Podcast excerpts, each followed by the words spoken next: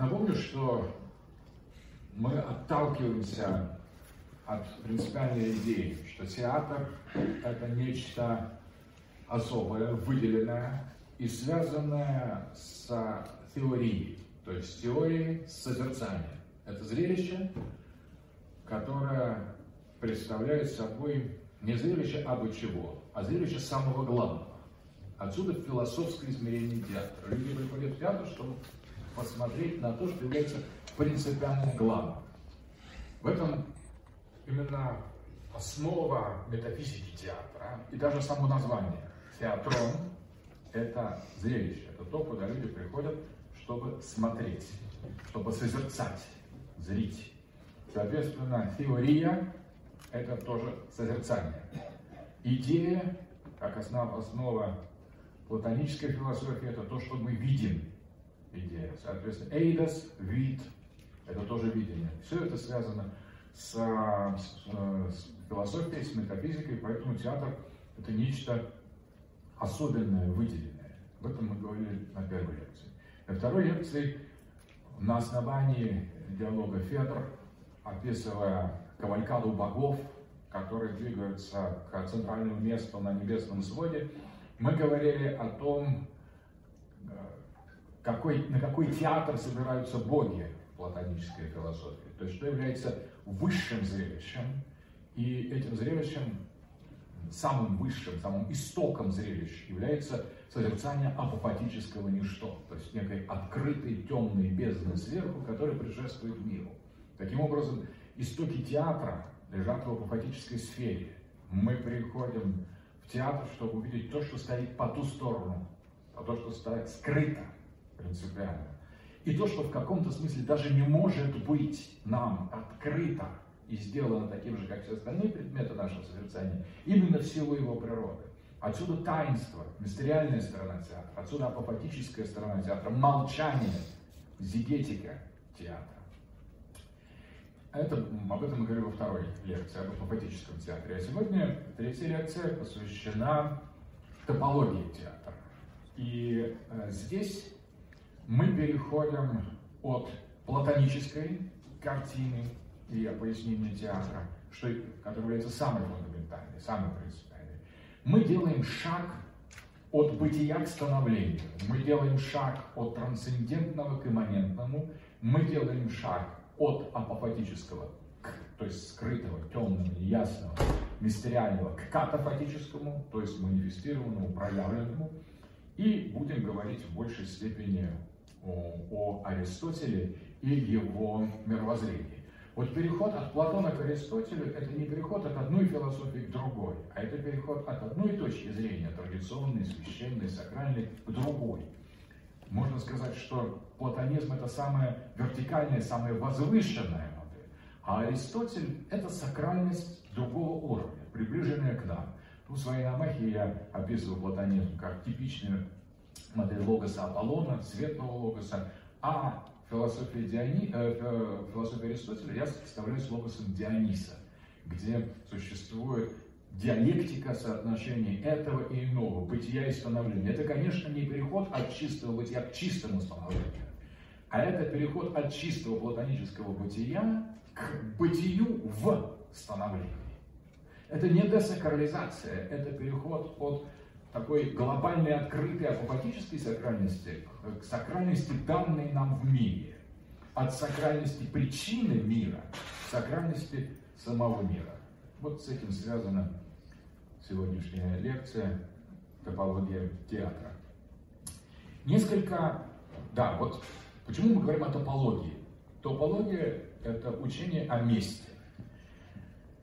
Э, смысл философии Аристотеля заключается, конечно, может быть истолкован самым разным образом, об этом спорят, в чем главный смысл, в чем второстепенный. Существует множество прочтений Аристотеля, но здесь следует сразу а, обратить внимание на следующее, что а, Аристотель почти сразу после своего изложения, своего учения, он начинает закатываться его, э, его представление, его интерпретация. То есть э, уже на следующем, на следующее поколение Теофраста, его первого ученика, и дальше, и дальше, и дальше происходит некоторое погружение аристотелевской истины в некоторую сферу ложного толкования. Пика этого ложного толкования, это ложное толкование достигает при переводе на латинский язык, который совершенно искажает основную идею Аристотеля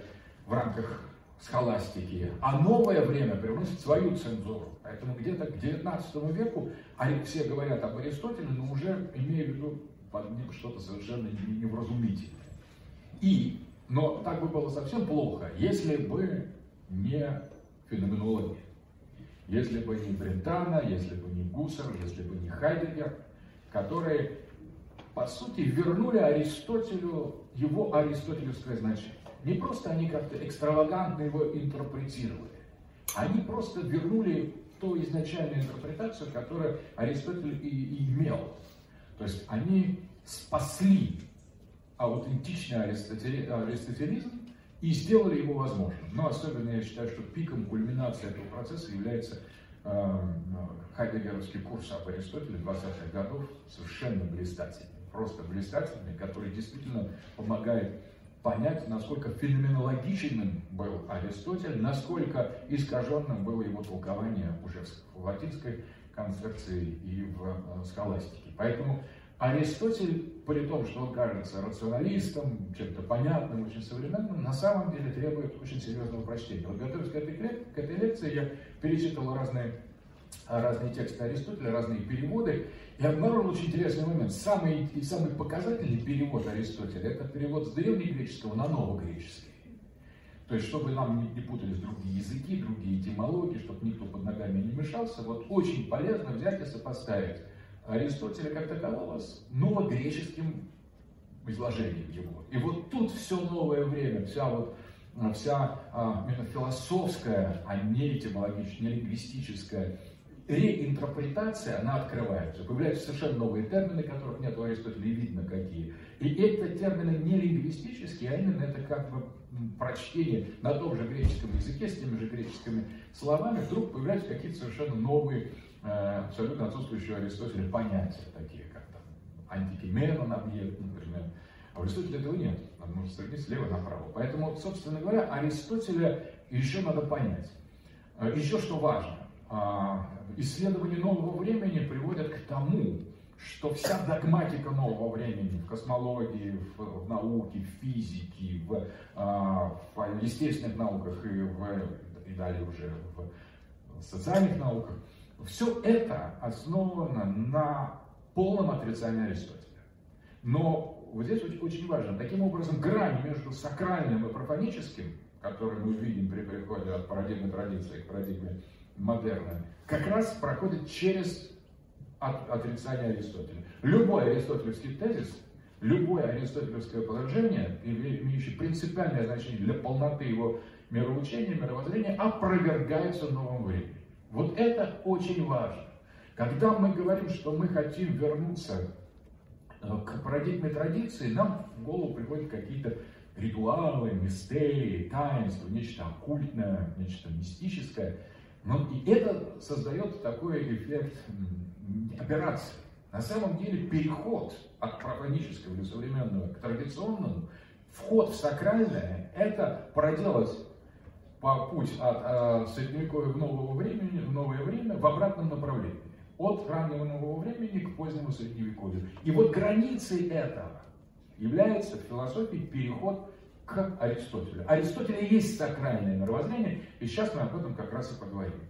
Он является, ну, пожалуй, самым ярким и самым известным теоретиком театра. Его поэтика изучалась на протяжении и древности, и начиная с эпохи Возрождения, вплоть до сегодняшнего дня, как базовый текст, который говорит о том, что такое театр. Поэтому Аристотель эксплицитно театральный философ, он говорит именно о значении трагедии, что такое трагедия, из чего она состоит, из чего она должна состоять. Он говорит о риторике, он говорит о логике. Но для нас важны не только эти прикладные, собственно, театральные, собственно, а, трагедийные или драматические произведения, или риторические, поэтические произведения Аристотеля, сколько все его мировоззрение целокупно. Потому что только когда мы увидим Аристотеля в целом, включая физику, метафизику, его аналитики, а, э, тексты о небе, все в целом, только тогда у нас появится вот это представление о сущности э, его понимания театра.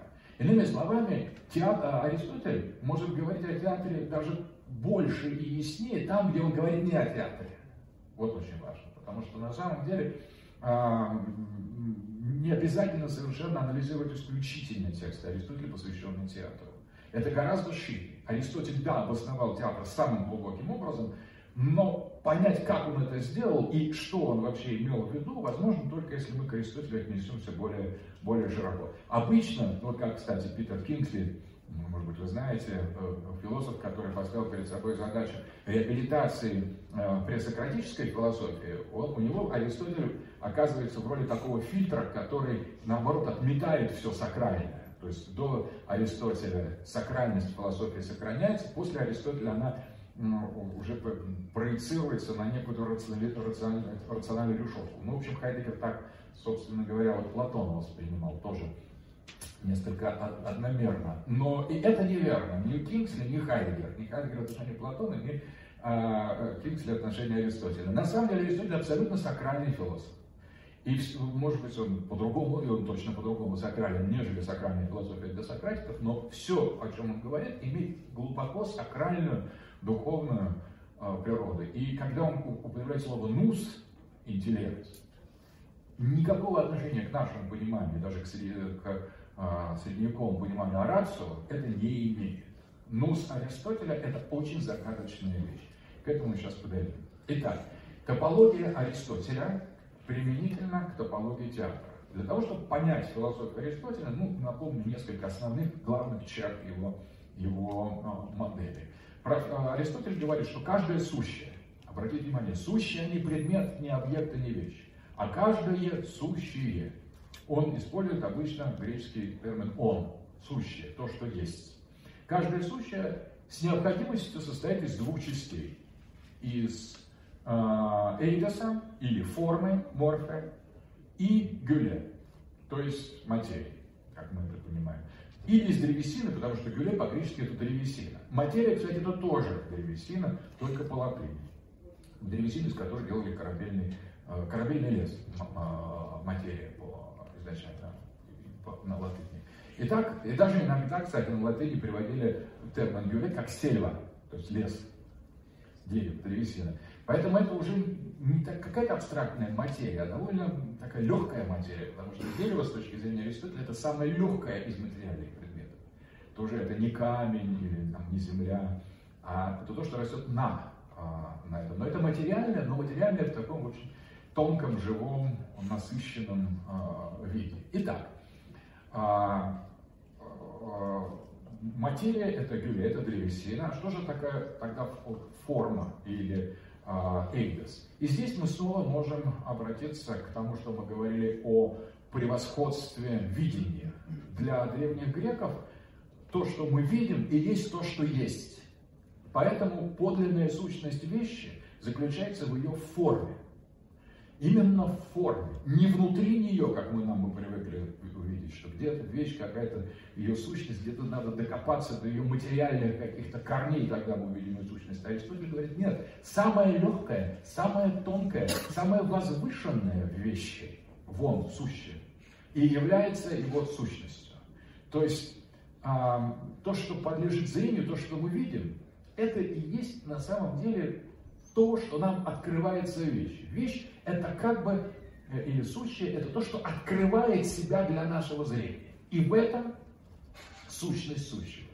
То есть смысл сущего не в материальности. Материальность или наличие гюлей лишь делает вещь этой вещью.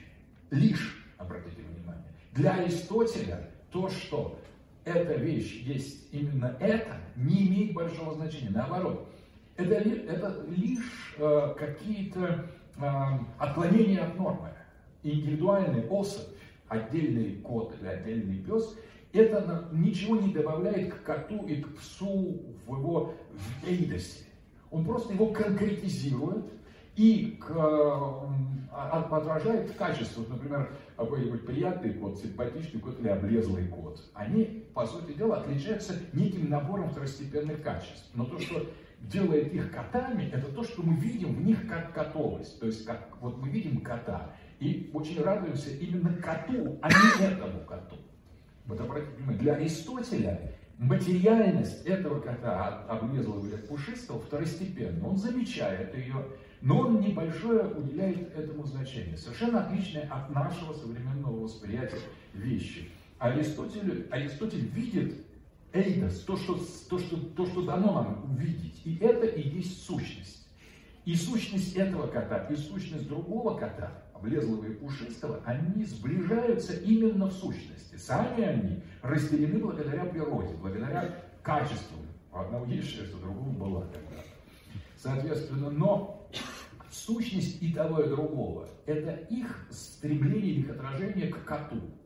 Какое это имеет отношение к, э, к, к месту, к топологии. Сейчас мы узнаем. Так вот, любое сущее состоит из материи, которая делает это сущее именно этим, вот этим сущим, и из эйдоса, который делает тем, что это сущее есть. То есть человек, кот, дерево, камень. Соответственно, э, но такая, такое понимание двойственной природы сущего – в принципе, создает некую статическую картину, которая совершенно не характерна для Аристотеля. Потому что для Аристотеля а, внешний мир и мир, который нам дан, это мир движений. Главное понимание а, в этом отношении Аристотель как раз в каком-то смысле следует за Гераклитом, для которого все, все, все меняется. Но он видит Гераклита он интерпретирует Гераклита как философа становления в чистом виде. Сам же он считает, что это становление, как стихи, изменения, движения, а, не является произвольным, а структурировано наличием бытия. Поэтому на самом деле это э, движение, которое видит Аристотель во всем, это движение имеет свою четкую структуру, воплощенную в каждой из вещей. Так вот, когда мы с сущим или с вещью, Хотя это слово «вещь» не аристотелевское. Он не использует слово «рес» латинское. Латинские переводы Аристотеля изобилуют этим термином. Рес, вещь, вещь. Отсюда реальность, кстати.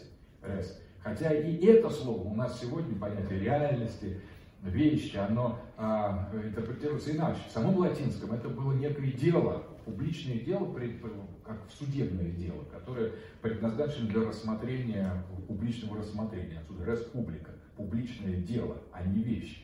Рез, рез. Но в любом случае, сейчас мы уже вспоминаем совсем материалистически. Сам же Аристотель вообще не использует это слово, очень редко говорит о прагма, э, э, деле тоже, кстати, скорее, чем вещь, и говорит о сущем. Так вот, сущее – это то, что движется от материи к сущности, к эйдосу.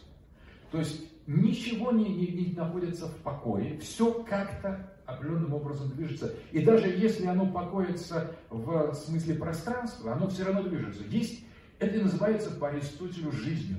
Это очень интересно. Есть жизнь камня. Какая жизнь камня? У камня тоже есть видимость и есть материальность. Так вот, жизнь камня это наиболее интересно.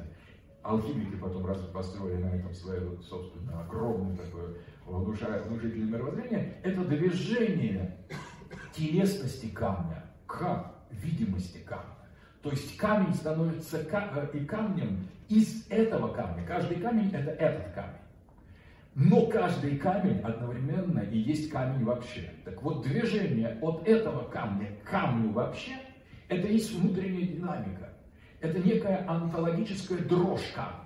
То есть вот философ, внимательный философ видит, как камень, казалось бы, дрожит. Когда мы видим растение, мы уже видим, как оно увеличивается. Мы уже видим, к чему оно а, стремится. Мы видим, как оно хочет стать все больше и больше, как оно увеличивается в размере. Но не для того, чтобы занять большую территорию, а для того, чтобы показать, открыть себя как цветок. Сказать, смотрите на меня, я дерево, я куст, я цветок. И вот смотрите на меня, в этом есть не просто а, некоторая наша человеческая интерпретация, для чего раскрывается цветок или растет дерево, это воля самого дерева и цветка, стать вот таким видимым, стать эйтосом, видом из конкретного такого этости, вырасти в цветок. И, конечно, цветок и дерево растут, двигаясь от материи к своей сущности. Животные еще становятся, у них сила жизни еще больше. Они тогда начинают бегать. И почему они бегают? Потому что они бегут к своей собственности, своей собственной сущности. По, по Аристотелю собака бежит к своей собачести. Вот эта собака, почему она все время куда-то бежит? Почему она сидит на месте или не застыла? Потому что она уже настолько проникнута а, наличием собачести, что собачесть не дает ей сидеть на одном месте. Она все время находится в, э, в поиске. Она подражает философу, который тоже ищет скрытую истину. Только собака тупой философ, и она просто ищет неизвестно что. Причем действительно всюду посмотрите, когда мы видим собаку, она все время гуляем, она все время что-то ищет. Это без, не начала, ни конца, потому что поиск довольно бессмысленный. Но принципе, она уже на верном пути. Она ищет саму себя. Она ищет свой собственный эйдес, собака. Так и любое животное, которое двигается. Кто-то быстро, кто-то медленно. Но найти не может. И только человек, у которого возникает или там образуется сознание, он уже начинает, и его душа, он наделен душой разумной по Аристотелю, вот он наконец-то получает возможность приблизиться к самому себе. И жизнь человека – это движение от его такого конкретного человека э, к человеку как таковому. Человек живет в поисках человечности. И эта человечность человека заключена в уме, потому что это и есть то самое главное, что движет всем остальным. И это предельно ясно говорит Аристотель. В трактате о душе он говорит, что душа это, это интеллихия тела. Интеллихия мы сейчас подойдем к тому, что такое интеллихия. Но, во всяком случае, можем перевести это так, что смысл движения тела и телесного существования – это направление в сторону души. А душа сама строится вокруг ума. Поэтому на самом деле человек, есть, включая и свою конкретность, и свою телесность, это лишь движение в сторону ума. Но это движение в сторону ума Аристотель видит в камне – обратите внимание, как человек мыслит о себе и об, обо всем мире в своей теоретическом созерцании, как он движется к своей сущности. Так, если мы движемся реально к своей сущности, мы заметим это невидимое онтологич, эту онтологическую дрожь в камне. Поэтому принципиально в мире все пронизано этим движением. От а, материи, от Гюле к, к к форме, к эйдосу, к виду и в конечном итоге к нусу, причем, то есть к уму. У нас этот, в человеке этот ум присутствует тоже действительным образом, хотя и не полно, а у, у, у камней он лишь предвосхищается. Но мы все находимся в одном процессе. И более того, мы все в определенном смысле связаны с этим движением. Все движение и есть движение к своей собственной сущности, к своему собственному своему собственному э, эйдусу, к своей собственной духовной, духовной причине, которую мы несем сами в себе. И даже камень, который очень далек от самого себя, все равно он, э, его жизнь, и с камнем тоже иногда что-то случается. Кто-то пьет, например, или он может расколоться, вода может выбить в нем э, какие-то желобки. То есть есть и судьба камня, история камня. Тоже очень с, э, многомерная, может быть, менее насыщенная, чем наша история, или чем история муравья и бабочки, которые действительно а, а, такие очень подвижные сущности, но у камня тоже есть своя антология. И таким образом весь мир находится в движении, и это движение организовано от материи, которая является периферией вещи к сути, к эйдосу. Смотрите, какая возникла живая картина. Но Аристотель, как это связано с местом? А теперь самое главное, что главное учение Аристотеля – это учение о естественном месте. Потому что, ну, получается, это складывается, это учение о естественном месте, если мы учтем это представление о движении. С точки зрения Аристотеля, существует, у каждой вещи существует ее естественное место. И это естественное место, или ойкен, домашнее место, интересно, он использует такое слово, или топос аутос, то есть свое, свое место, или топос oikeus, то есть топос домашний. То есть у каждой вещи есть дом, то есть ее дом личный. И каждая вещь и этим, этим домом или этим топосом, естественным местом каждой вещи является как раз ее сущность. Вот это отождествление естественного места вещи и ее сущности, то есть ее эйдосу, эйдоса, вот это является основой, основ, ключом понимания философии Аристотеля. И это же называется телосом, то есть целью. Мы видели, к чему направлена жизнь вещей мира, жизнь сущего, от материи к, а, к эйдосу. Соответственно, этим эйдосом котором движется э, э, вещь, этим эйдосом является ее естественное место. Соответственно, все двигается домой, все двигается к самому себе, все двигается от этого человека к человеку как такового, от этого камня к камню как такового, к таковому. И вот на своем месте лишь камень как таковой, в котором материи минимально, а эйдоса максимально. Дальше Аристотель говорит, на своем естественном месте из всех вещей, чтобы движение было возможным, находится только одно, только одна вещь. Это Бог. Только Бог стоит, находится у себя дома. Все остальные в гостях. Все остальные находятся в изгнании. И этим обусловлено движение мира. Только сам Бог, который Он сам у себя, сам при себе, в нем нет материи, говорит Аристотель, нет никакой материи, и поэтому нет дистанции, нет движения. Это он движет все остальное, что находится вокруг себя.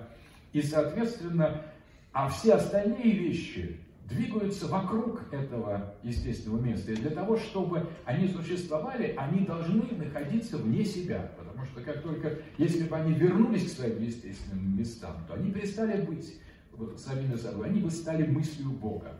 И, и все, и как а, вещи, они бы закончились. Поэтому они и двигаются на периферии самих себя. Поэтому все находятся не там, где должно было бы находиться, лишь Бог находится там, где он должен находиться. Но все стремится к Богу, поскольку все стремится к самому себе, к своему естественному месту. Стремится, одно стремится, другое, но в силу разных причин и мешая друг другу эти тела, эта телесность, эта материальность не дает ни одной из вещей достичь своего собственного, собственного центра, то есть вернуться к себе домой, свой э, э, э, ойка, окей, свой топос айкей, свое естественное место. Вот так создан мир. То есть мир имеет строгую ориентацию. В центре его находится недвижимый двигатель или нус, разум, он же и есть Бог. И это есть естественное место и цель всех вещей. Это точка. Что теперь, что такое интеллихия по-гречески? Это имение эхейн, цели теос в себе. Эн теос эхей. Эн те Поэтому это теперь уже все понятно, как, как Аристотеля. Почему вещь имеет теос в себе? Потому что она движется к самой себе. И она двигается к своему естественному месту, чтобы занять его и там стать полностью собой. Но материя, которая пронизывает миры и которая более плотная на периферии и более тонкая, скажем, по, по, по мере приближения к этому недвижимому двигателю или к небу, как говорит Аристотель, материя препятствует тому, чтобы вещи вернулись к себе домой. И из этого состоит богатство мира и его роскошь. Мир пронизан жизнью, философской жизнью в человеке, который начинает или который мыслит, способен мыслить, эта жизнь достигает своей предельной концентрации. И человек уже стоит на пороге к Богу, с Богом. То есть он стоит на пороге своего естественного места. Конечно, не всякий человек, а философ. И так, так возникает топология Аристотеля. То есть представление о том, как устроен мир. Топология – это учение о месте.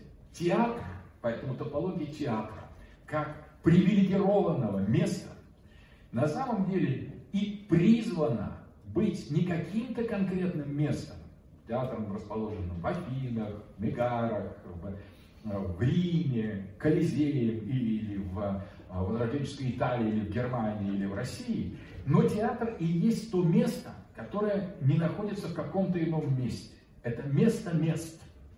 Сюда мы приходим, зрители, для того, чтобы созерцать, по сути дела, то естественное место, к, которым, к которому стремятся вещи. Поэтому театр выпадает из общей архитектурной конструкции. Когда мы приходим в театр, мы забываем, где находится театр. Наоборот, все находится в театре. Не театр располагается в городе, а или а город в стране, а страна на какой-то территории, на земле, а все наоборот. В том, поскольку театр воплощает в себе это естественное место, котором находится и э, город, и страна, и весь мир. Поэтому отсюда и представление о, театре Шекспира как о глобусе, его назывался глобус. Отсюда и представление о мире как театре. Но здесь логика обратная. Театр не отражает мир, мир. Театр и есть мир, потому что театр есть, мир как таковой есть не что иное, как проекция того, что происходит в самом главном, естественном месте всех вещей. Соответственно, ну если бы театр был только э, естественным местом, то в нем мы бы созерцали только одного – Бога. И ничего больше. Конечно, это было бы, наверное, самое потрясающее зрелище, но оно было бы довольно однообразным, потому что Бог недвижимый, и все. И он одинаковый, и это созерцание вечности. Оно прекрасное, но оно недостаточно, по крайней мере, оно бы нас спалило. Такой театр, в которых вышел, а уже никто не выйдет. Одна, то есть только работающий на вход. Купил билет, зашел, посмотрел. И тебя больше нет. Такой, потому что все уже, все понятно. А ты на месте, ты пришел к себе домой. Поэтому театр показывает нам, конечно, это естественное место всего. Театр без Бога не театр. Сейчас мы на картинках и на схемах в этом убедимся. Театр, конечно, строится вокруг места, где присутствует Бог. Но для того, чтобы сделать этого Бога, показать его могущество, вокруг Бога существует в театре нечто иное.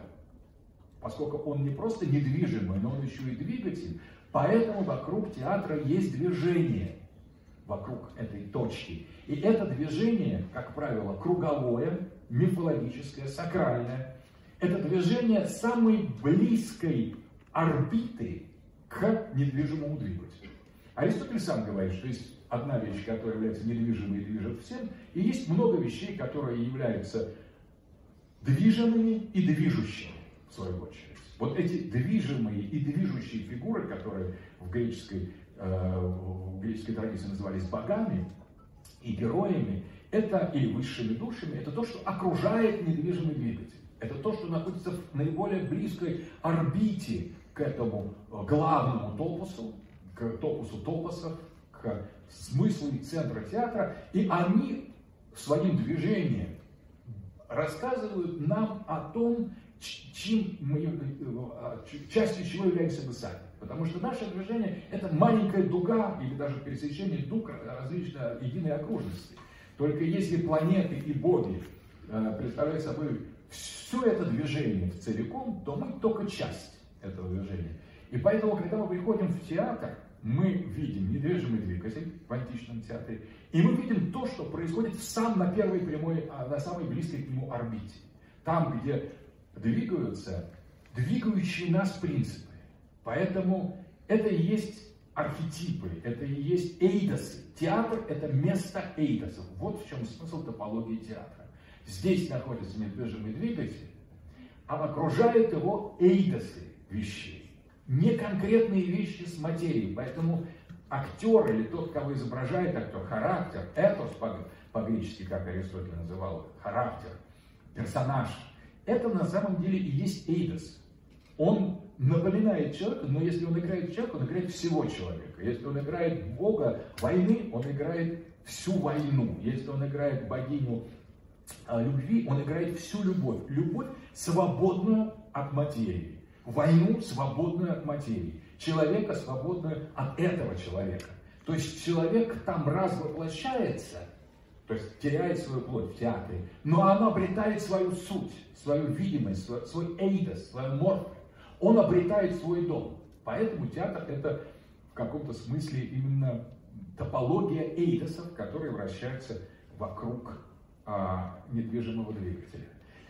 Теперь мы посмотрим на а, классическую, классическую карту, классическую картину античного театра, который обычно строился рядом с храмом и рядом с храмом Диониса.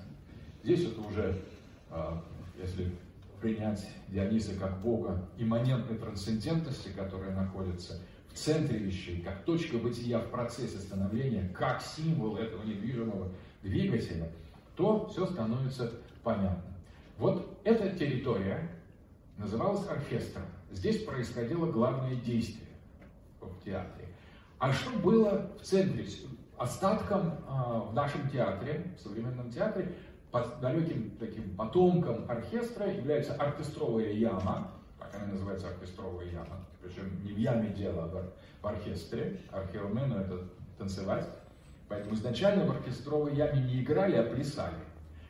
И помесь оркестровой ямы с портером, потому что сейчас здесь расположены ряды, э, э, э, а в то время, когда в античном театре зрители, как ассамблея душ, пришедших созерцать вот этот божественный спектакль в месте мест, в топосе топосов, они располагались в, по, вдоль этого, по самом амфитеатре, то есть на более высоких уровнях, не никогда не в портере. Но что, да, значит, вот это называлось, э, называлось оркестром, эта территория, она была круглая, и это, собственно говоря, была та, та территория, где происходили танцы, пение и действия актеров. Вот эта часть называлась скены, то есть скиния, это греческое слово скиния, это шатер. Считается, что раньше там находилась палатка, где актеры переодевались. На самом деле, может быть и так, потому что слово ски, скиния, скены – это палатка, сцена наше слово. Но, а, в принципе, те театры, которых мы можем следы найти, э, которых, это театры, где сцена представляла собой вход в храм. Вход в храм с тремя, как правило, э, с тремя Э, дверями, с тремя входами. Это, конечно, удивительным образом напоминает иконостас, структуру наших храмов, даже царские врата и правые и левые врата. Соответственно, а, еще интересная параллель с храмом, как бы с фасадом храма, где нет храма. То есть есть вход в храм, но нет самого храма. Где мы это видим? Это мы видим в очень древних фригийских э, конструкциях, когда такой портик, фасад храма э, вырубался в самой скале. И оттуда, из самой скалы, из камня, выходила великая богиня. То есть в храмах фригийской Кибелы были организованы именно таким образом. Портик в скале. Здесь нет скалы, но нет и самого храма. То есть э, сцена, скены сцена сама по себе представляла вот этот вот портал, который представляет как бы вход, а что за ним неизвестно что. В этом есть даже нечто апофатическое. Соответственно, эта территория а, называлась породом, этот, куда заходили, вот, вот эти пространства, куда заходили зрители, потом рассаживались по своим местам. Территория перед э, скеной и э, оркестрой проскены, подмостки, то, что называлось, она была некая более возвышенная территория, где хранилась утварь, и иногда, в некоторых случаях, она использовалась для как раз вертикальной структуры мира, когда боги, например, появлялись сверху и спускались на, или поднимались на, на канатах на вот эту проскены, то, что называлось, и подмостки, и потом поднимались опять. То есть это тоже использовалось или для декорации, или для того, чтобы представлять там некоторые части эпизодов спектакля. Но вот нас интересует вот это. Что это такое? Это вещь называлась сумеля. Сумеля. То есть алтарь. И это сумеля происходит от слова Бог. Потому что сио, откуда сео, это приношение жертв, жертв, жертв на алтаре. Здесь обычно это был алтарь Диониса. И, и если мы посмотрим на всю эту структуру, вся топология театра строилась вокруг этого алтаря Диониса. Перед началом э, театрального представления на нем приносили жертву, чаще часто свиней. То есть мы имеем дело с алтарем в центре театра. стоит алтарь. Алтарь бога Диониса, а все остальное вращается вокруг, вокруг него, структурировано вокруг него. Здесь уже, конечно, легко понять, что на самом деле э, алтарь Диониса и есть место, где располагается Теос. Сюмеля, то есть алтарь, это место Теос, место Бога. Место, в котором находится недвижимый двигатель, который, вокруг которого движется вся остальное представление. Место, в котором это место мест.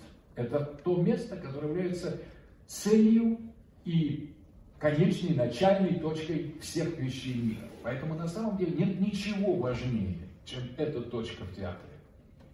Неудивительно, если мы сейчас подумаем, где же здесь у нас э, это место вот в Амхате или в других театрах.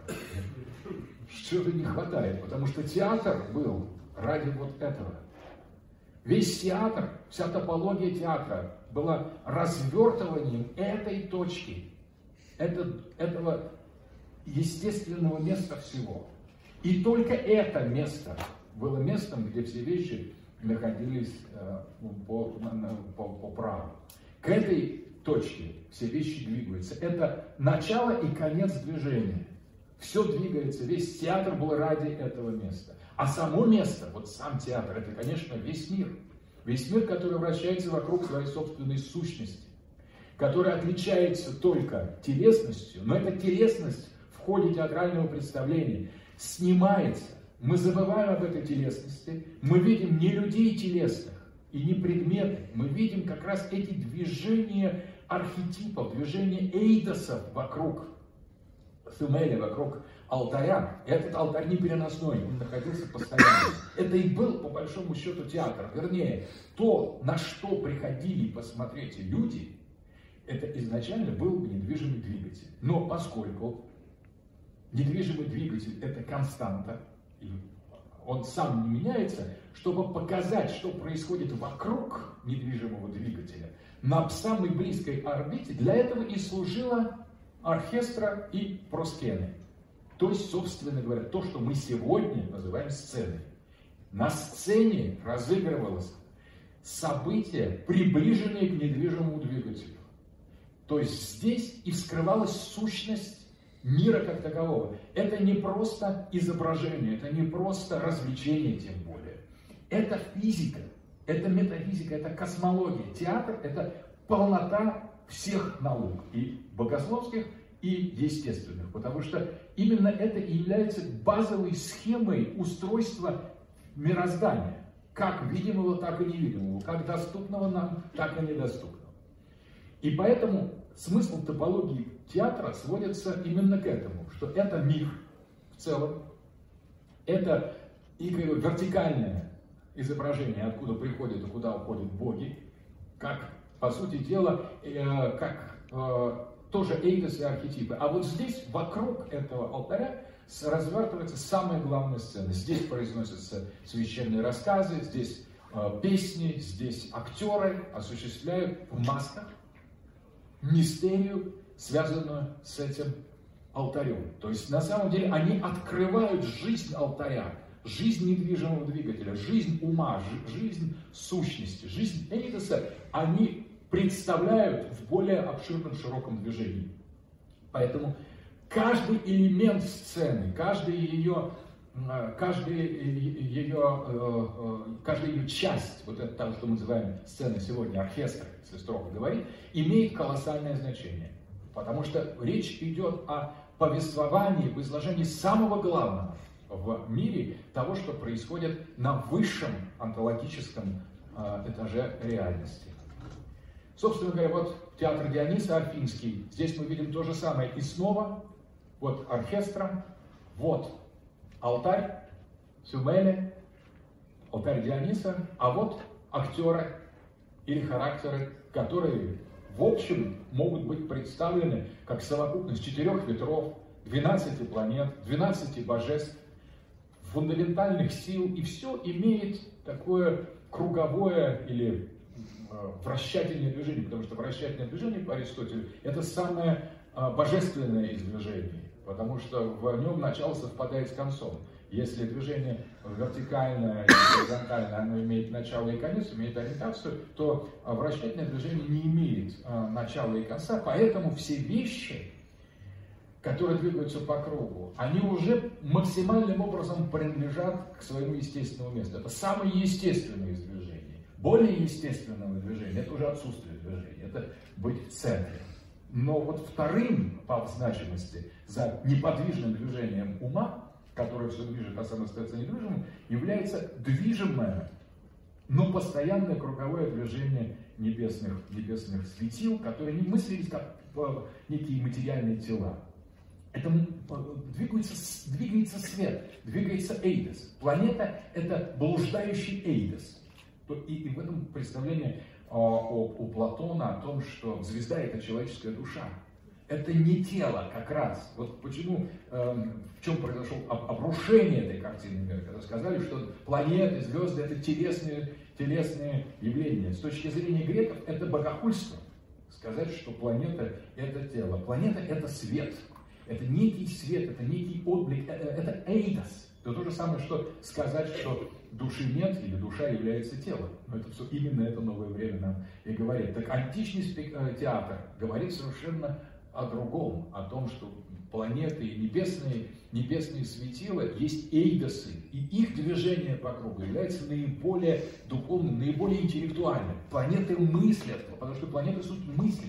Это не тела, которые предопределяют, это элементы э, мышления, элементы ноэтического процесса, элементы ноэсиса. Структуры ноэсиса отражены в э. Здесь мы можем увидеть э, как раз тот недвижимый двигатель, о котором говорит Аристотель, который находится в центре вещей. Через алтарь Диониса в Древнем театре проходит ось мира. Это и есть великое древо мира, ось мира, э, вертикаль, вокруг которой вращаются и божественные, э, божественные э, лучи, божественный свет, и предметы, и души, и стихии. Таким образом, топология театра – это космология. Это в каком-то смысле, когда мы приходим в театр, мы приходим на урок сакральной физики. И мы видим, нам рассказывают, показывают, объясняют на множеством способов, с помощью флейты, музыка Диониса, именно аблист, то есть флейтист, стоял на э, ступенях э, алтаря э, в Дионисе во время традиционных, традиционных драм греческого театра, и китаристы, то есть которые играют на гитаре, на лире, кефара, кефаристы, это аполлонический инструмент, и по поэзия, то есть и содержание самих, самих представлений, все это рассказывает нам о священном космосе о том, как устроен мир, как устроен человек, как устроена душа, как устроена жизнь, смерть, как устроены небеса, как устроены эм, народы, как устроены цивилизации. Это некий курс всего театр. Вот чем он был. Потому что здесь мы, это, это топология всего.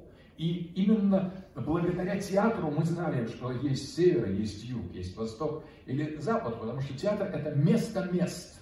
В нем есть все.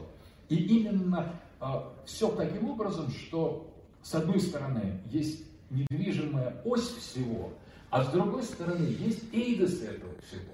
То есть на самом деле жизнь а, театра – это жизнь развертывания полноты, заложенных в уме возможностей. Эти возможности манифестируются, развертываются, комбинируются. И из это как бы алфавит Сакральный алфавит мира, вот что такое театральная пьеса, где э, в, каждом, в каждом элементе, в каждом сюжете складываются и раскладываются высказывания. Не только словесные, но с помощью жестов, с помощью музыкальных произведений, танцев, движения. И все это вписано в этот священный топос театра. На самом деле, если так внимательно понять, внимательно продумать э, эту идею, такое классическое понимание э, театра, мы видим, что речь идет о чем? О настоящем философском, э, философском э, образовании, что люди приходили в театр, чтобы узнать, чтобы понять, чтобы вернуться к самим себе, потому что что они созерцали? Обратите внимание, вот снова, Они не созерцали изображение того, что они и так видят за пределами театра. Они созерцали именно то, что есть. Поэтому все, что было связано с театром, с умозрением, с идеями, с видениями, это более есть, чем то, что есть в обычной жизни. Театр – это не отражение обычной жизни, это обычная жизнь есть отражение театра. То есть роли, которые играют актеры, это на самом деле настоящие идеи. А мы играем роль актеров. Актер в таком театре становится более качественно существующим, ближе находящимся к естественному месту, чем зрители. А те, которые не попали в театр, не дошли до театра, оказываются еще в более э, ущемленном положении. Им, для них их собственный центр, их собственное естественное место еще более скрыто. Они в это время находятся, например, на рынке или на, на, э, на, на поле, э, занимаются как, какой-то своей работой, и они упускают самое главное. Они упускают самих себя. Они не упускают превращение к знанию, каких-то знаний, которые э, являются абстрактными. Мы, не знаем, как управляться с быками, с плугом, с семенами, ну и еще там какие-то есть театры. На самом деле они упускают самих себя, они упускают ту точку, к которой движется зерно, куда стремится или не стремится бык. Они упускают самих себя. Человек, игнорирующий зрелище, игнорирующий философское зрелище театром, тео, теоамай, как греки говорили, вот это игнорирующее созерцание, он игнорирует и упускает самое главное. Думает, что он э, и так хорош. Он на самом деле не так хорош, потому что причастность к театру – это причастность ко всему, э, э, ко всему вместе. И к тому недвижимому двигателю, который проходит и находится в этой точке, точке алтаря. Сумели.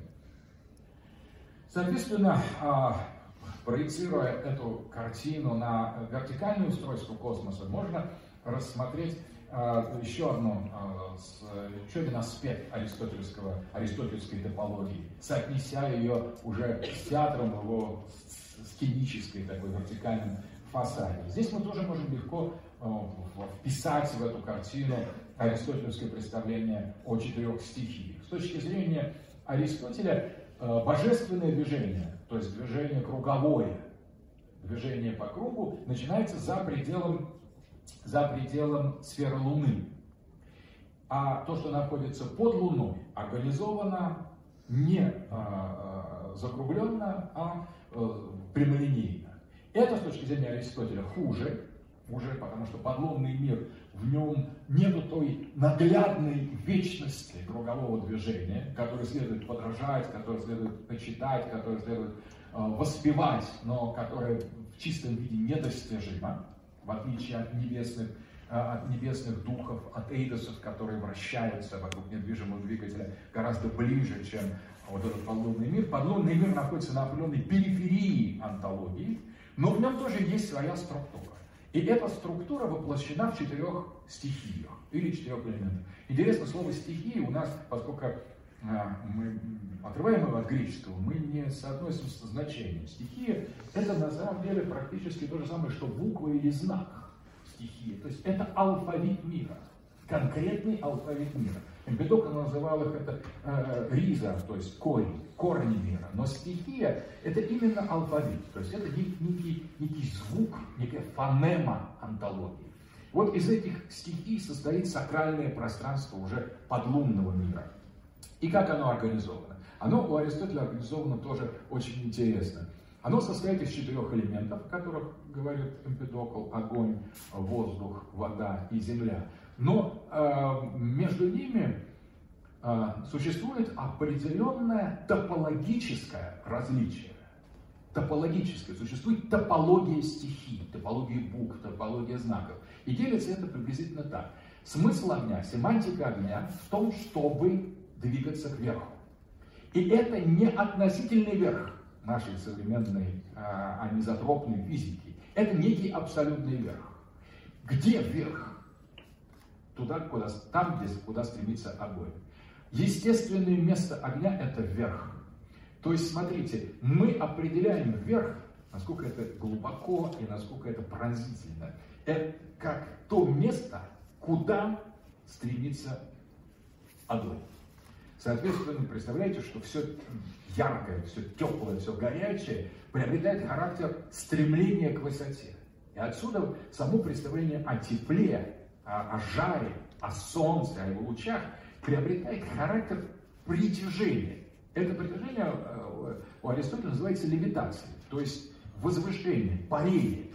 На самом деле мир, в отличие от современного мира, сакральный мир не только тяготеет, не только управляется законом гравитации, он управляется двумя законами.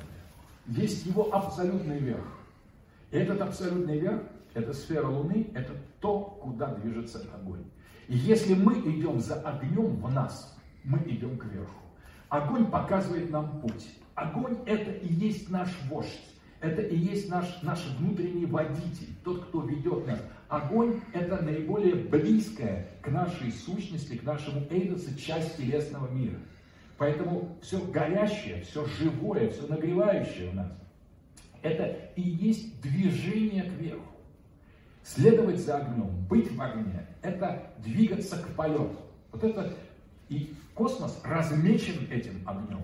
Сфера огня находится выше, находится наверху, и огонь притягивает к себе, но он притягивает не как к падению, а притягивает как полету. Поэтому человек и состоит. И Ницше говорил, в каждом сердце есть стремление выше. В каждом, в каждом теле есть огонь, в камне есть огонь.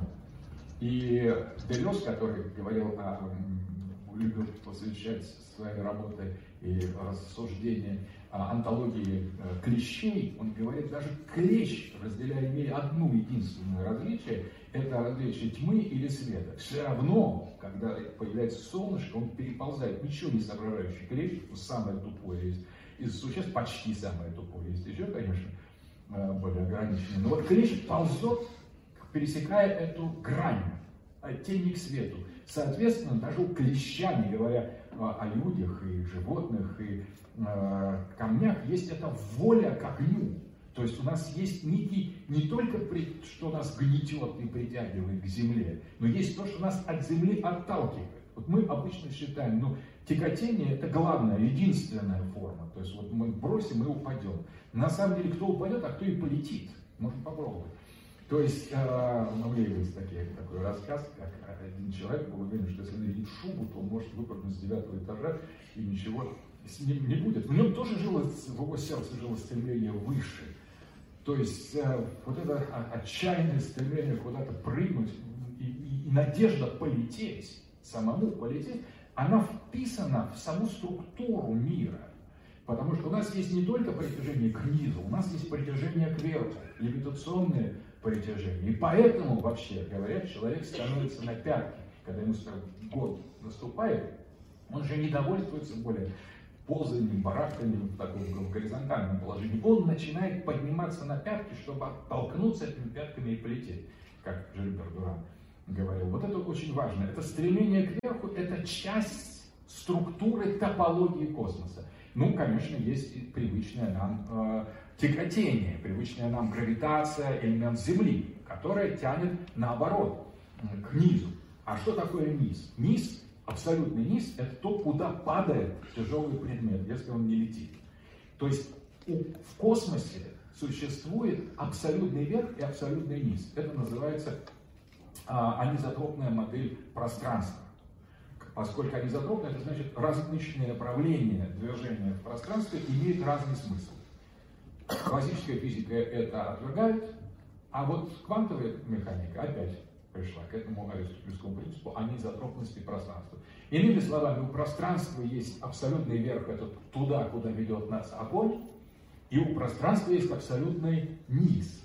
Это то, куда тянет нас Земля. Когда мы падаем, когда нечто становится тяжелым, неподъемным, окаменелым, это означает, что мы находимся под чарами элемента Земли. Но когда мы взлетаем, мы находимся под гипнозом элемента огня. Между ними находятся промежуточные, э, промежуточные инстанции. И интересно, что огонь и земля, это, можно сказать так, опять же, по Аристотелю, в его представлении о сущем, это земля, это максимальная телесность – это гюле, это древесина, это материя, а огонь – это стихия Эйдеса. Таким образом, Земля является возможностью для того, чтобы огонь стал действительным. А огонь действителен. По Аристотелю э, недвижимый двигатель – это действительность, а материальность – это возможность. Поэтому все движение мира есть движение от возможного к действительному. Или от тела к душе, или от земли от земли к, а, к огню. Но, соответственно, промежуточные стихии воздуха и вода, они могут быть тоже быть рассмотрены как своего рода границу антологии, потому что здесь, между воздухом и водой, то есть когда Дух Божий носился над водами, там важна была граница, над чем он носился, где проходило это абсолютное различие, абсолютная, абсолютная линия, разделяющая Дух, носящийся над водами, и сами воды. Вот этот Э, э, и воды были, если угодно, телом для духа или возможностью духа, а дух был действительностью вод. Вот это изначальное существование стихий, букв, э, это создание, это алфавит космологии, который структурирует пространство. Пространство, топос, место существует именно в таком иерархическом виде. И, естественно, это определяет само значение тех э, этажей, которые в театральной э, э, сцене, на этом а, иконостасе, антологии, иконостасе бытия, иконостасе космологии проецируется. Соответственно, отсюда, из неба театрального, из-за предела сферы огня, где существует пятый элемент по Аристотелю, эфир – Эфира не могут найти, потому что он находится за пределом э, нашей достижимости. Мы, существуем, мы состоим из этих элементов, а эти элементы – элементы линейного движения. Эфир, который не могли найти, его и невозможно найти, потому что он находится за пределом того, из чего состоим мы, как подлунные существа. А там дальше, за этим пределом, если выйти за предел Луны, там, пожалуйста, мы обнаружим эфир. Но кто выйдет за предел Луны? На самом деле, здесь э, для этого надо как минимум умереть, а потом еще правильно умереть, потому что не всякий э, умрет и э, вернется в, эти небесные сферы. Большинство пойдут еще глубже, и сила тяготения снова вернет нас к земле и еще ниже. Поэтому эксперимент по поводу эфира он не находится в, в доступности обычных людей. Его невозможно ни доказать, ни, ни опровергнуть, пока не будет выхода за пределы этой телесной, телесной сферы. Соответственно, э, в театре э, полная топология космоса как раз и открывается. Сверху от, из этих э, там находились машины. Кстати, интересно, что в древнегреческом театре эти машины выставлялись на показ. Это очень интересно. И актеры, которые изображали э, героев или богов, они подвязывались веревками их поднимали. Почему, вот очень важно, почему их не, не скрывали? Почему эта механика Deus Ex Machina? Почему эта механика выставлялась на показ? Потому что чрезвычайно важно не а, изображать достоверность этого происходящего а потому что весь театр есть схема. Когда показывали эти предметы, они, э, это был одновременно урок обучения людей символизму. Вот так поднимается. Никто них не пытался создать впечатление, что актер взлетел. Или какая-то маска поднялась, или Бог спустился. Надо было показать, что речь идет об архетипической схеме, об изображении этого. И это изображение гораздо важнее, чем сам, само явление. То есть театр показывал механику мира. Благодаря этой механике, сакральной механике мира, каждый мог реконструировать, не будучи а, жертвой неких а, видений, неких галлюцинаций, неких а, психологических суггестий. Нет, человеку это, в этом была откровенность театра, что сейчас благодаря вот этим механическим конструкциям спустится э, Deus Ex Machina. И люди поймут, как действует переход из, э, как действует, осуществляется переход из сферы неба в, в сферу нашего мира. И каждый может, если угодно, повторить этот опыт сам. То есть речь идет о том, что нам давали не просто нас э, как бы пленяли в древнем театре, а нам объясняли. Это как урок, на котором учитель показывает все детали разбираемые им предмета, явления или механизма и чертит, как одно с другим связано уже внутри, под покровом, например, красивого э, э, красивой оболочки какого-то механизма или машины. Это показ, как работает мотор антологии. Но это мотор не технический, это мотор именно философский. Философский, философский механизм а, бытия скрывается в таком, в таком э, театре. Соответственно, это, естественно, месте, и а, на своем месте, месте Бог. Вот эта ось, хотя у нас уже нету алтаря, кстати, это неправильно, что его нет больше в театре. Неправильно, что театр потерял свой центр. Он просто вместе с этим центром, алтарем, вместе с функциональным значением оркестра, театр утрачивает самого себя. Он тоже парадоксальным образом следует за судьбой вот тех разбросанных дисперсивных элементов мира, которые удалились на непозволительно далекое расстояние от своего собственного естественного места. То есть сам топос топоса, место мест, театр, как то, что должно быть домом для, для и эйдосов, и для нас самих, для душ, он сам отправляется в изгнание. И он отправляется в изгнание по отношению к самому себе. Он становится камнем, он становится таким куском э, э, невнятного присутствия, утрачивая свое, а, свое алтарное место, то есть утрачивая свою вертикальную ось. А это значит смысл, а это значит ум. Поэтому театр, который становится все менее и менее философским, он становится все менее и менее театром он все меньше и меньше в нем есть объекты и предметы или сущности для созерцания. Меньше и меньше он открывает нас, нам, нас, нам, нас самих, по мере того, как он утрачивает это а, а главное измерение. Да, интеллихия, а, об этом мы говорили. А, тут, уже заканчиваем, можно, подходя к концу, вернее, можно посмотреть, как топология театра дана уже в современном театре, в театре Возрождения и даже в, современных, в, пар, в современном фарсе. Ну, тут можно обратить внимание на известные из России, э, сивильские оперы России, сивильские цирюльни, наверное, самые известные из оперных, из оперных арий, это ария Фигара, который э, он как бы э, шутливо говорит Figaro là, Figaro, Figaro qua, Figaro giù, Figaro su, то есть Фигаро здесь, Фигаро там, Фигаро сверху, Фигаро снизу. Но на самом деле, по большому счету, в этом как бы таком веселом и э, э, таком народном э, описании суеты существа, у которого нет своего естественного места, кстати, обратите внимание, Фигаро не там, где он должен находиться, он все время мечется, потому он и слуга, он не главный герой. Фигаро – это тот, кто болтается вокруг своего естественного места. Поэтому он скачет Figaro qua, Figaro là, Figaro giù, Figaro su по-итальянски. То внизу, то вверху. Но он все время находится вне себя, он находится на своей периферии.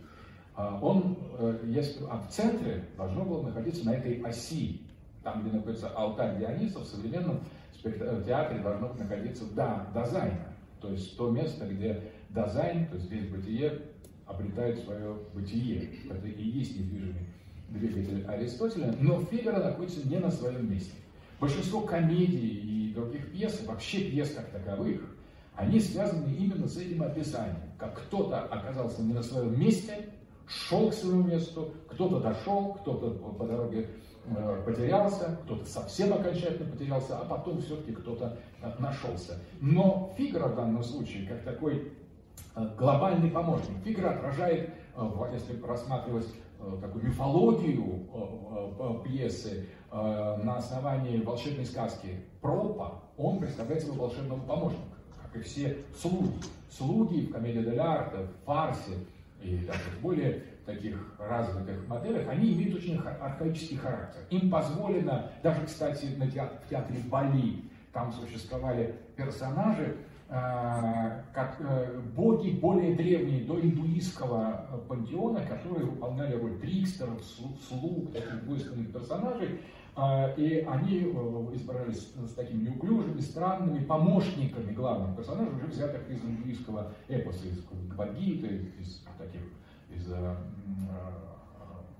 э, э, кауравов, пандавов, такие яркие, солнечные, солярные герои. И вот на их фоне на театре Бали, в индонезийском театре существовали древние боги, потесненные новыми новыми архетипами. Так вот, слуги – это не просто а, такие шуточные персонажи, которые говорят скобрезные вещи и показывают некую механику действия своих господ. Если у, у господ главных персонажей эта механика задрапирована, они говорят высокопарные речи, то э, слуги меняют регистр этой речи и рассказывают все как есть. Этот просто хочет там выгодно жениться, но изображает из себя например, такого как, благородного человека или любителя мудрости. На самом деле просто одна, вот ему нужна богатая невеста или повысить свой уровень, или выдать себя за кого-то еще. Слуга это понимает, это все открыто говорит, а главный персонаж это наоборот скрывает. Так вот, одновременно это очень сакральные фигуры вот этих слуг, которые в каком-то смысле еще более первичные, чем а, сами главные герои. В волшебной сказке они выполняют, а, выполняют роль волшебного помощника, благодаря которому Э, главный герой осуществляет свои подвиги, и часто, э, часто как раз этим пиком этих подвигов в волшебной сказке является э, поиск брака, то есть поиск невесты. Главный герой преодолевает разные испытания, потом находит невесту, и волшебный помощник ему служит. То же самое на самом деле. Вот этот ультра-архаический сюжет еще из, из таких архаических обществ мы встречаем там в сирийском цивилике или в, в комедии дель где действуют а, слуги, и слуги описывают ту топологию, ту реальную механику, ту картину мира, которой помещено действие. Вот эти слуги, и Фигара в данном случае, который мечется и одновременно оказывает постоянно услуги своему э, господину, такие теневые, как волшебный помощник, он еще и размечает топологию сцены. Он размещает топологию оркестра, если брать сцену в изначальном ключе, и он придает сцене и действию ту, те абсолютные измерения, о которых говорит Аристотель. Абсолютный верх, абсолютный низ, то есть абсолютный верх туда, куда тянется огонь, абсолютный низ туда, куда падает земля, абсолютное, абсолютное право или абсолютное там, откуда поднимается солнце или начинается движение звезд по Аристотелю, или абсолютное здесь, это то, куда звезды закатываются. Соответственно, в эта топология театра значение разметки пространства, территориальной разметки пространства, как космического, космического поля, где все ориентации имеют свою семантику, свое значение, сама карта, само изложение что такое вверх, что такое низ, что такое право, что такое лево, уже есть некий фундаментальный урок сакральной физики. А когда мы усложняем интригу, когда сверху переходят вниз кто-то, снизу вверх, справа налево, то эта картина усложняется, но не до такой степени усложняется, чтобы достичь уровня нашей жизни. Наша жизнь еще более запутана, чем эта драма. Вот драма находится в своем пространственном измерении ближе к архетипу наших судеб. В конечном итоге жизнь человека это тоже в значительной мере там, поиск брака или поиск а, высокого положения. Мы в жизнь человека можем вписать в эти же простые архетипы, которые множество раз обыгрываются в, а, в пьесах, трагедиях или комедиях. Но а, наша жизнь глупее, во-первых, во-вторых, более фрагментарна, более бессмысленная и более материальная. Причем иногда материя, вот наша телесность или какие-то невозможность что-то добиться, невозможно взять кредит, она настолько нас поражает, что она парализует. Вот мы бы хотели там принцессу найти, ну, мы, как бы сказать, Э, что-то не дает, там родители не пускают, или в армию пора идти. То есть, оказывается, тут огромное количество всякой чепухи, которые становятся на пути материальных вот таких препятствий, которые становятся на пути естественного стремления выше, естественного стремления к естественному нашему месту. И из этого состоит уже такая вне театральная драма людей, потому что, в принципе, актеры в этом отношении оказываются избранными Они лишены этого, этих бытовых э, соображений, по крайней мере, тот интерпретер театра, он освобождает их. Вы, у вас не будет личной жизни, у вас не будет ничего, зато вы будете жить вот на сцене, самой полно, пол, полной жизнью. Вы будете больше людьми, чем вы вообще имеете шанс стать людьми в обычной жизни. Потому что вы будете приближены к вашему естественному месту. Вы будете больше людьми, чем вы сами. Будучи стирая свою индивидуальность, такую житейскую, обремененную множеством технических э, оформлений, бумаг административных, подписок, собственности, передачи собственности, наследства. Вот все это на самом деле просто скрывает от нас нас самих, а прячет от нас наше естественное место, погружает нас бесконечные лабиринты Гюле, материальности. И театр нас освобождает. Почему театр имеет такое фундаментальное значение? Он говорит, да ладно, все это чепуха, забудьте, просто есть вот стремление э, как бы заключить брак или достичь каких-то почестей, или кого-то победить, или унаследовать, или обмануть. И у нас есть для этого уникальное пространство, размеченное э, э, э, как раз Фигара, который как бы дает нам урок э, о Эмпедокле, об, об Аристотеле. Он говорит, как устроена э, сцена, что такое театр. Ну и, соответственно, э, Фигара является одним из, из персонажей традиционных, традиционного театра кукол, который называется комедия дель в Италии, аналогичные фарсы были. В других, в других странах, у них менялись, даже в самой Италии менялись имена этих персонажей, но интересно, что в э, работе эм, Грассе Дарсе, такого крайне странного автора, он настолько странный, что его Грассе Дарсе во Франции 19 века, его мало кто знал, его вытащил эм, Фулканелли, автор э, текстов по алхимии, тайны соборов э, и уже в 20 веке. Но он подчас в Красодарстве такие поразительные обобщения относительно культуры, э, искусства, разных, разных символов или древних, древних цивилизаций приводил, абсолютно подчас как бы не, не, то, что необоснованное, а непонятно откуда взявшееся. Такое явление уникальное Гарасе Дарсе. Так вот он предложил такую трактовку а, четырех а, персонажей французского, ну, итальянской комедии дель арте, которая точно соответствует а, той топологии театра, о которой мы говорим сегодня. Ну, в частности, а, он написал такую работу, э, статью, которая называется «Джон Джильпин солнечный герой. С его точки зрения начинает с фигуры, которая во французском фарсе назывался Жиль, и он же связывает этого Жиля а, с персонажем, такой известный персонаж тоже фарса английского, уже Джон Джиллиан. Сам э, этот персонаж отличается по Грассе Дарсе тем, что он тоже слуга, он тоже персонаж таких вот а, фарсов, но он единственный из других кукол имеет э, оружие, имеет эм, меч и э, единственный из кукол убивает своих противников. Э, на этом основании он, Грассе Дарсе говорит, что как раз он воплощает фигуровское э, суп, то есть сверху.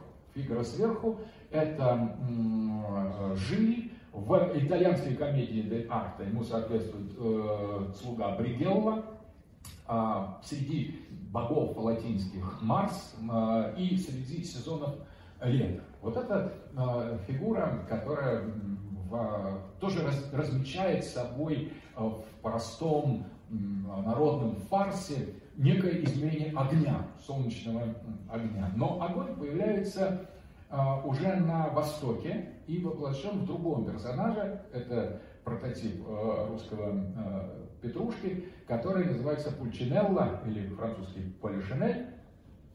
Он а, представляет собой весну, это красное солнце, это начало лета, это подъем огня из э, зимы.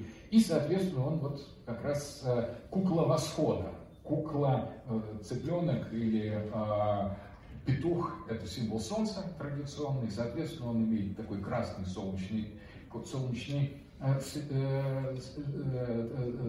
цвет и воплощает в себе касту ремесленников. Если Жиль или Бригел – это воин, каста кшатриев, воинов, то это топ, то каста ремесленников – это и бог вулкан, бог ремесленников, весна – это Польшинель или Пульчинелла. Интересно, что многие русского Петрушка, Петрушка не очень русский, он появляется очень поздно. Самом деле, это, конечно, такая, считать его архаическим персонажем невозможно, это какая-то русская уже такая дворянская переработка итальянской, французской э, фигуры. У англичан назывался панч, и поэтому наш Петрушка дерется, даже более англосаксонский Петрушка такой. Кстати, у него есть имя отчество.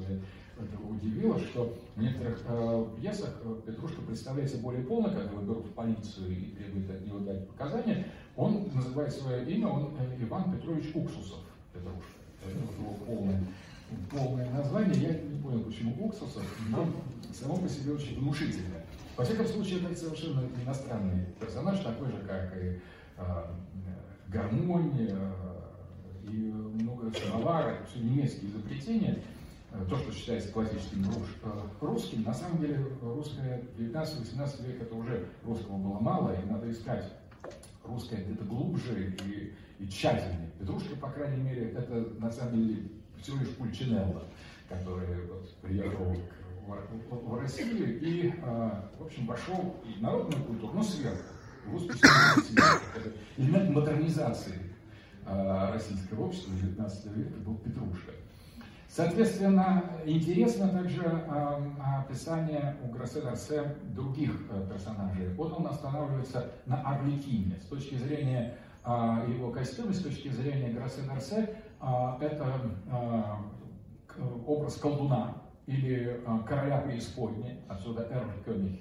Орликин – это король, король дикой охоты, иногда германский Один – то есть это владыка преисподней, владыка осени, который является а, носителем такого э, черно-белого начала. Отсюда его, а, э, его дырявый костюм. Сами, сами а, дырки на костюме означали у древних сирийских колдунов как раз атомы и пустота. То есть такую формулу наличия отсутствия черного, белого света и тьмы и как раз того подземного мира, в котором э, свет становится тьмой. Поэтому а, Орликин а, является владыкой ада, зловещей фигурой, соответствующей древнему богу Сатурна или жрецу а, Сатурна. А вот интересно, а Пьеро, который находится в зимнем состоянии, это зима, лето, весна и осень, Грассе Дарсе говорит, что это образ пролетария и трупа то есть того, кто находится за пределом уже кастовых систем. Вот у нас ремесленник, третья каста, вот вторая каста воина, вот первая каста э, жрецов, а здесь нету касты, это зима. Поэтому он называется Пьеро, или э, Пьеро это Петрус, то есть камень, камень, который самый тяжелый, вот его естественное место, Джу, внизу, он находится на земле, поэтому он Пьеро. Пьеро это Пьер, Пьер это Петрус, Петрус это камень. Поэтому Пьеро находится э, э, ну, ближе э, к земле. Вот огонь в лице Пульчинеллы тянется к, к Солнцу, а Орликин – это движение от света к тьме. То есть так конституируется эта топология Камили дель Арте, показывая сакральный космос в таком буфанаде, в, в таком в комедийном представлении. И а, цвет а, Пьеро, он обычно э, изображался, а, его лицо было покрыто мукой, анфорине. Это с точки зрения Горассе Дарсе есть указание на то, что имеем дело с трупом. Так приблизительно как бы, украшались э, трупы, поэтому он грустный. Он грустный, потому что он умер. И, в принципе, его появление на сцене – это появление трупа, который, как вампир, который приходит, у него не может ничего сделать, у него длинные рукава, и он в такой беспомощности просто все время ноет и складывает стихи. Таким образом, э, мы видим, как оживают стихии, оживают места. Вот это тоже очень важно, что вам, вам, вам, вам в топологии театра место это отдельный персонаж. Они могут поменяться друг с другом. Персонаж, можно сказать, место, место персонажей. И их круговращение, их, э, оно происходит вокруг вот этой недвижимой оси, Соответственно, о, о, топологии, о топологии театра, завершая сегодняшнюю лекцию, можно сказать, что театр – это, как мы уже с этого начали, это совершенно философское явление. Все, что здесь происходит, все, что здесь происходило, вся его история, все его элементы имеют глубоко философское значение. Все они собирают разрозненность отдельных элементов, многое собирают в единое. Они строят, именно в театре происходит творение из хаоса космоса, из отдельных разбросанных частей. Все приводится к определенной структуре и повествование, и игра актеров, и само театральное пространство уже есть философская, философская лекция, или даже целый курс лекций. Само осмысление пьесы, само, э, сцены, само осмысление пьесы, само, э, само представление о, структурах театра уже вводит нас в, в некую систему глубинного сакрального мировоззрения. Вот что такое театр, чем он был, чем он э, сегодня не является и чем он может или должен стать в будущем. Театр должен вернуться к своему естественному месту. Вот смысл топологии театра, что задача философа, философии театра, это возвращение театра к самому себе. Не, не, не, не превращение его в трибуну для философии. Он в каком-то смысле еще больше философия, чем сама философия. Театр это и есть исток философии. Естественное место театра это быть местом мест быть топосом, в котором находится неподвижный двигатель, где, если хайдегеровским языком сказать, там, где дизайн экзистирует аутентично, то есть в самом себе. И это ось мира, этот нус, этот активный интеллект и есть, собственно говоря, зельс или само по себе дизайна, или эйдос нашего, вообще не только нашего мира, но мира как такового. Поэтому театр э, имеет в своих сакральных истоках не только отсылки к мистериям, но и сама структура его, сама топология, само устройство, сама архитектура, само соотношение, соотношение различных его частей, конечно, является уже, уже теорией, уже созерцанием, уже определенным философским откровением, если угодно, которое мы и должны исследовать, и будем исследовать на протяжении нашего курса все дальше, и, надеюсь, глубже и лучше. Благодарю вас.